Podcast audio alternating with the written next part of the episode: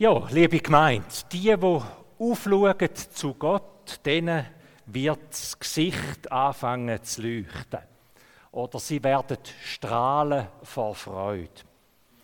Ich hoffe, wir merken schon ein bisschen etwas von dem Geheimnis, wenn wir so zusammen sind. Alles, was wir jetzt schon gemacht haben, das gemeinsam auf Gott schauen, unser Wesen auch verändert, unser Gesicht und mein Gesicht, das ist ja wie wie ein Fenster gegen aussen. Mit dem Gesicht hängt ja unser ganzes Leben dann auch zusammen. Im Psalm 145 haben wir miteinander gelesen, ich will dich täglich loben und deinen Namen rühmen, immer und ewig. Oder ich will den Herrn preisen, alle Zeit, täglich, und sein Lob soll immer in meinem Munde sein. Lobe kennen wir aus dem Alltag.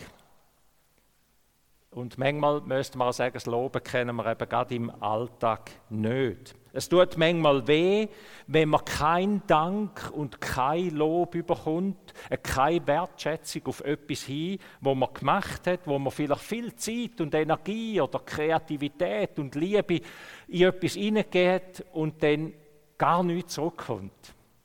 Schon gar kein Lob, auch keine Kritik, vielleicht gar nichts. Und auf der anderen Seite tut es einem gut, wenn man gelobt wird. Es schafft Beziehung. Und manchmal sind wir wahrscheinlich, jedes von uns sind wir die, wo man sagen müsste, ganz genau, warum hast du nicht etwas gesagt? Warum hast du nicht ein wertschätzendes Wort jetzt weitergegeben? Warum hast du nicht einen Dank weitergegeben? Hast du das einfach zur Kenntnis genommen? Oder es wäre ein Kompliment doch jetzt am Platz gewesen. Gelobt werden tut uns gut. Aber, und das ist auch so, zu viel Lob kann auch überheblich machen. Loben schließt Kritik nicht aus. Für ein gesundes Wachsen von uns als Persönlichkeiten von jungen und älteren Menschen braucht es beides. Es braucht Lob und Kritik. Ich habe in der Vorbereitung müssen an meinen Säcklehrer zurückdenken, wo gesagt hat, mit meiner Schrift und mit meinen Zeichnungskünsten wäre ich es mal schwer haben im Semi im Lehrersemi. Ich kann immer noch nicht besser zeichnen und ich kann immer noch nicht schön schreiben, da können alle bezeugen, die mit mir zu tun haben. Äh, aber die Kritik, die war ein Ansporn für mich. Das hat für mich geheißen, jetzt erst recht. Jetzt erst recht, das macht nichts. Und gerade das, das Beispiel zeigt etwas vom Wesen vom Lob.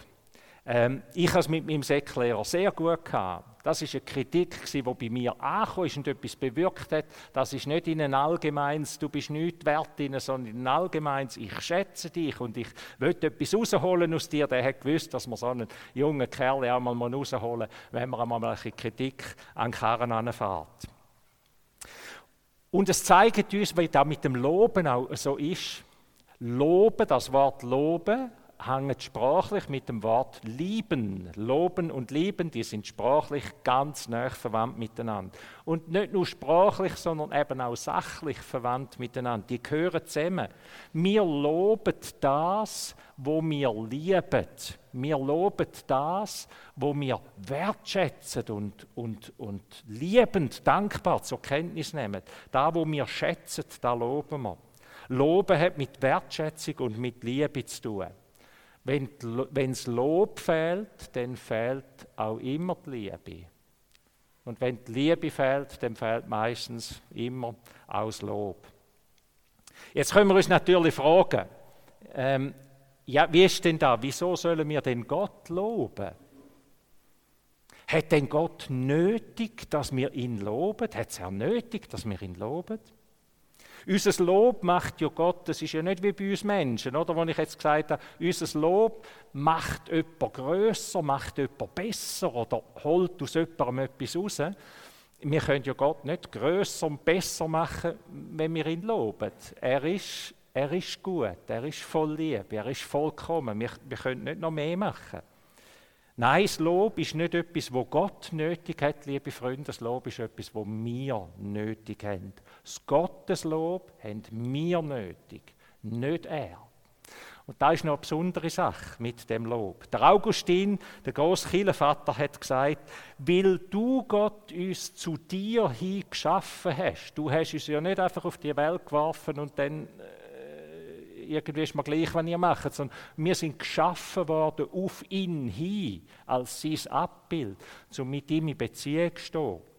Er hat uns aus Liebe geschaffen. Der Augustin sagt, weil du uns auf dich hingeschaffen hast, Gott, drum wird unser Herz erst dann ruhig, wenn es bei dir ist. Oder mit dem lapidaren oder einfachen Sprichwort ausdrückt, Loben zieht nach oben und Danken schützt vor Wanken. Loben zieht uhr. Loben zieht unser Herz in die Nähe von Gott und dann kommen wir auch in die Fülle und in die Erfüllung hinein. Nicht Gott braucht unser Lob, sondern wir brauchen es, dass wir Gott loben. Loben tut gut. Loben zieht unser Herz zu Gott hin.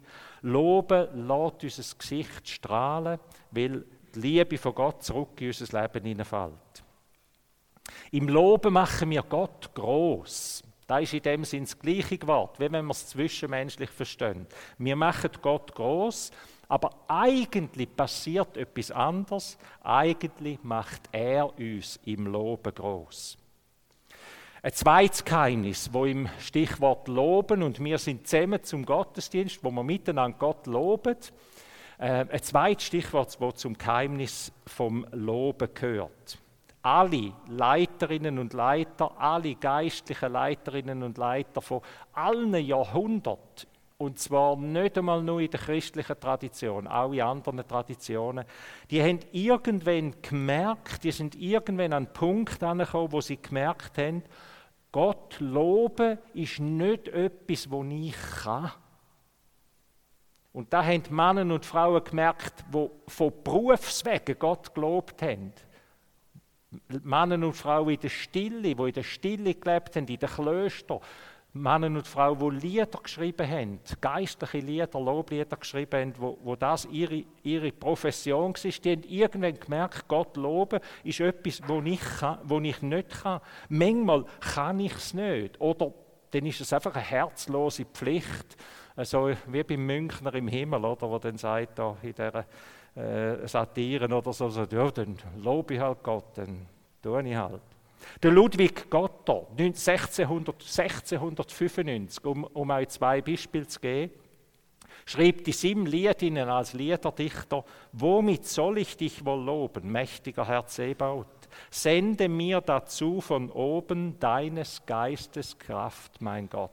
Viele von uns kennen das Lied im Gesangbuch. Sende mir dazu von oben deines Geistes Kraft, mein Gott. Oder, um es moderner auszudrücken, mit dem Albert Frey, einem von den ganz großen geistlichen Lieder, Liederdichter von der Gegenwart. Herr, wir kommen zu dir. Gib mir ein neues, ungeteiltes Herz. Lege ein neues Lied in meinen Mund. Fülle mich neu mit deinem Geist denn du bewirkst ein Lob in mir. Wie viel? 300 Jahre dazwischen und wir könnten auch zurückgehen bis zu den geistlichen Wüstenvätern in Ägypten im, im 3., 4. Jahrhundert. Alle, die spirituell unterwegs sind, merken irgendwann, Lob ist etwas, wo Gottes Geist in uns bewegen muss. Und sonst ist es ein Lippenbekenntnis, etwas, wo man halt einfach tun, aber zu tiefsten ist Gottes Lob etwas, wo Gott in uns tut, wo Gottes Geist in uns tut.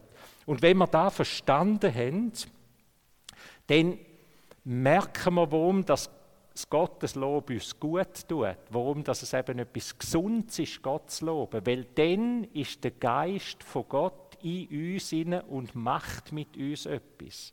Also dann sind wir ganz in dem Sinne, dass Gott mit uns jetzt etwas macht.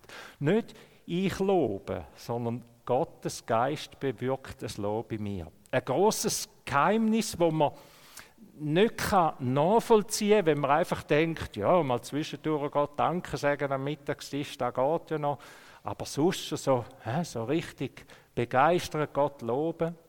Äh, da kommt man erst her, wenn man viel in die Stille geht und trotzdem ist es auch für jeden Anfänger und für jede Anfängerin, die sagt, aber ich will etwas von dem lernen, wichtig, das zu wissen. Das Lob verbindet uns mit dem Geist von Gott und dann ist er in uns und kann darum eben auch heilen, kann darum leiten, dann macht der Heilige Gott, der Heilige Geist etwas mit mir. Wenn ich an meinem Tisch also sitze und laut einen Psalm lesen tue, wie wir das heute Morgen gemacht haben, wenn ich an meinem Tisch sitze und halblaut ein Loblied vor mich singe, dann bin nicht ich am Loben, sondern dann ist der Heilige Geist in mir am Trösten, am Leiten, am Wirken. Und dann bin ich nicht der Einzige, der bei einem Loblied schon mal Tränen in den Augen hat. Oder zu tiefst berührt worden ist, weil dann eben der Geist von Gott in uns ist und, und uns zu sich hinzieht, etwas von dem schenkt, was wir gelesen haben. Wenn wir auf dich schauen, Gott, dann verwandelst du unser Angesicht zum Leuchten. Und noch etwas Drittes zum Geheimnis vom Gotteslob, wo wir miteinander lernen wollen. Das Gotteslob wird bleiben, auch dann, wenn es nichts mehr gibt. Wenn alles vergangen ist, Himmel und Erde werden vergehen, dann wird es Gotteslob bleiben. Die Ewigkeit wird in der christlichen Tradition als ein Ort beschrieben, wo es nur Lob und Anbetung gibt. Steht nicht mit welche Art oder wie oder was, das ist nicht die Meinung, sondern das Wesen ist in der Ewigkeit, wird es nur Lob und Anbetung geben. Wenn wir also lernen in dieser Welt drin, in einem Gottesdienst, ähm, heute Morgen oder in einem Hauskreis oder in einem, in einem TC oder im Religionsunterricht oder im, oder im persönlichen geistlichen Leben, wenn wir lernen, Gott zu loben, dann werden wir ewigkeitstauglich. Dann lernen wir uns fit zu machen für die Ewigkeit. Die Jungen sagen wir, ihr müsst fit werden für die Zukunft und alle Geschäfte werden fit gemacht für die Zukunft, für das, was kommt, für das, was ist und was sich verändert. Ihr Lieben, wir müssen fit werden für die Ewigkeit. Wir stimmen uns jetzt schon ein in den, in den grossen Klang, wo in der Ewigkeit einmal wird sein. Es ist, wenn man die Instrument stimmt, da müsst ihr, glaube ich, nicht einmal, ihr müsst das auch, oder? Oh, ich bin kein Blöser, ihr merkt es. Ich habe mehr Seiten und Tasten. Mal, ihr müsst ja eure, eure Instrumente auch abstimmen aufeinander. Oder? Da passiert etwas auch. Im gemeinsamen Lob tun wir uns abstimmen auf die Ewigkeits- und einstimmen in die Ewigkeitswert. Mein Gott und König, ich will dich täglich loben und deinen Namen rühmen immer und ewig. Ich habe mich gefragt, geht denn das? Vielleicht fragen wir uns jetzt, geht denn das? Kann ich denn das? Weißt du denn auch trüben Tage? Weißt du dann, wenn mir das Lob im Hals stecken bleibt, wo ich merke, es ist mir so nicht zum Loben drum heute, es gibt genug anderes, es ist mir zum Brüllen, aber nicht zum Loben. Dann ist es wichtig, dass wir das Loben an guten Tagen gelernt haben. Stimmt, in den schwierigen Tagen das Loben zu lernen, das ist eine grosse Herausforderung. Aber wir können es ja dann lernen, miteinander kleine Schritte tun, in guten Tagen. Und dann ist es wichtig, dass wir in diesem Moment wissen, mein Lob ist nicht eine Pflichtübung, wo ich Gott etwas abspulen und sage, hey, ja, dann nimm es halt, schau, da hast du es. Sondern mein Lob hilft, dass sein Licht in mein Leben hineinkommt. So wie wir es vorher gesagt haben, da wo eben umtrüllt ist. Du bewirkst dein Lob in mir. Ich mag mich an einen Mann erinnern, wo beim Tod von seiner Frau mir gesagt hat, ein Leben lang habe ich nie in ein Spital gehen. Es gäbe immer noch so Männer, die das fast nicht schaffen, in ein Spital hineinzugehen. Ich habe das nicht können, hat er mir gesagt. Ich habe nicht in ein Spital hineingehen, jemanden, jemanden besuchen. Ich habe es einfach nicht geschafft. Aber wo seine Frau schwerkrank im Spital war, da war er fast Tag und Nacht bei ihr und hat sie in den Tod begleitet. Und seine Antwort, wo ich ein bisschen fragend geschaut habe und mir überlegt habe, was heißt jetzt das? Seine Antwort war, ich habe ihr es versprochen, immer bis der Tod uns trennt. Loben Gott zu loben, ein Gotteslob, das Gotteslob zu einem Teil von unserem Leben zu machen, das ist nicht eine Pflicht. Das ist Ausdruck der Liebe. Loben und Liebe gehören zusammen. Und beides, Loben und Lieben, tut uns verändern. Das Blatt, das wir heute Morgen daraus gelobt haben und noch weiter tun, da möchte ich euch mit heimgeben. Ich will es euch ans Herz legen. Nehmt das Blatt bitte mit. Und übt mal vielleicht mit dem Blatt, wenn ihr es sonst noch nicht so kennt, übt mit dem Blatt mal in ein Lob hineinzukommen, einfach in ein Gotteslob hineinzukommen, Wort vielleicht immer wieder zu wiederholen, zwei, drei Wochen lang die gleichen Worte jeden Tag laut vor dich anzubeten und zu merken, wie das etwas verändert in dir. Wie dann eben der Geist von Gott in uns hineinkommt und unser Gesicht leuchten lässt. Ich wünsche euch die Erfahrung ganz herzlich und ich wünsche uns allen, dass wir lernen, Lobsängerinnen und Lobsänger von unserem großen Gott zu sein. Denn die auf dich sehen, die werden strahlen vor Freude.